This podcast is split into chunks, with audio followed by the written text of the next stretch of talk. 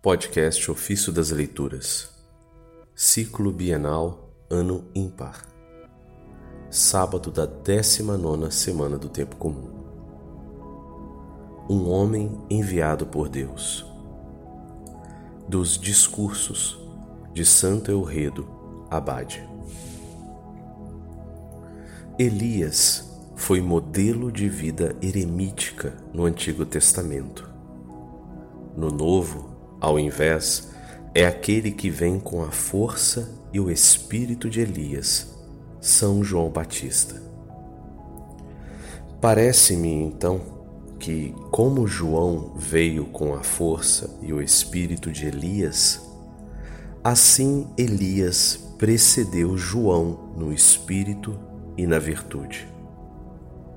Aquilo que, segundo a Escritura, se referia a Elias, segundo o Espírito, se refere a João. Sabeis bem, irmãos, como Elias, chegado o tempo da caristia, iniciou a sua missão, intercedendo junto a Acabe, como diz a Escritura. Elias, o tesbita, um dos habitantes de Galaade, disse a Acabe: esse trecho está no primeiro livro de Reis, capítulo 17, verso 1. Sem mencionar nada a respeito da sua genealogia, de seu modo de vida ou de sua religião, a Escritura o introduz de forma imprevista e inspirada, como se não fosse enviado por homem ou por meio de um homem, mas como está escrito também sobre o nosso Elias. Houve um homem enviado por Deus que se chamava João. Esse trecho está no Evangelho de João, capítulo 1, verso 6. E quando isso aconteceu? Quando reinava Acabe e a ímpia Jezabel, sua mulher. Com razão, Durante o seu reinado, a fome dominou sobre a terra. As chuvas cessaram. Não caiu mais a geada e tudo se tornou árido. Por isso Elias pôde dizer: Pela vida do Senhor, Deus de Israel, a quem sirvo, não haverá nestes anos orvalho nem chuva, senão quando eu o disser. Esse trecho está no primeiro livro de Reis, capítulo 17, verso 1.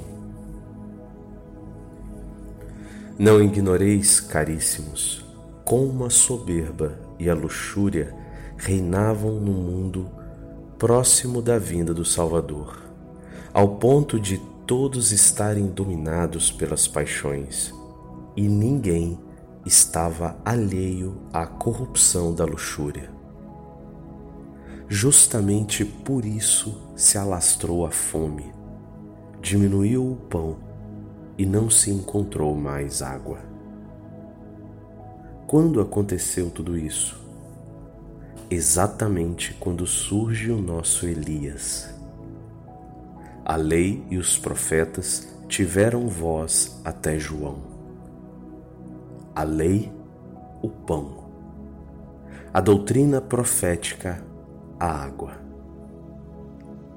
Até a vinda de João, a lei manteve-se todo o vigor e a doutrina dos profetas era escutada. Mas eis que irrompe a fome e a sede. Não uma fome de pão, nem uma fome de água, mas de ouvir a palavra do Senhor conforme diz o livro de Amós, capítulo 8, verso 11.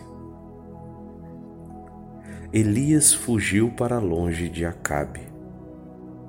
Também João fugiu para longe e permaneceu no deserto, como diz o evangelista, e viveu nos desertos até o dia em que se apresentou diante de Israel. Isso está em Lucas capítulo 1, verso 80. Era necessário que fosse assim.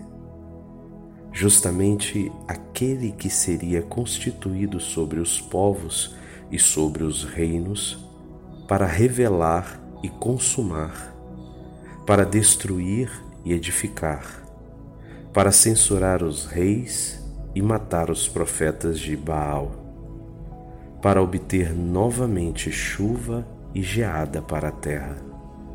Este deveria ser primeiramente escondido, no recanto mais velado, para ser assim instruído nas realidades do Espírito.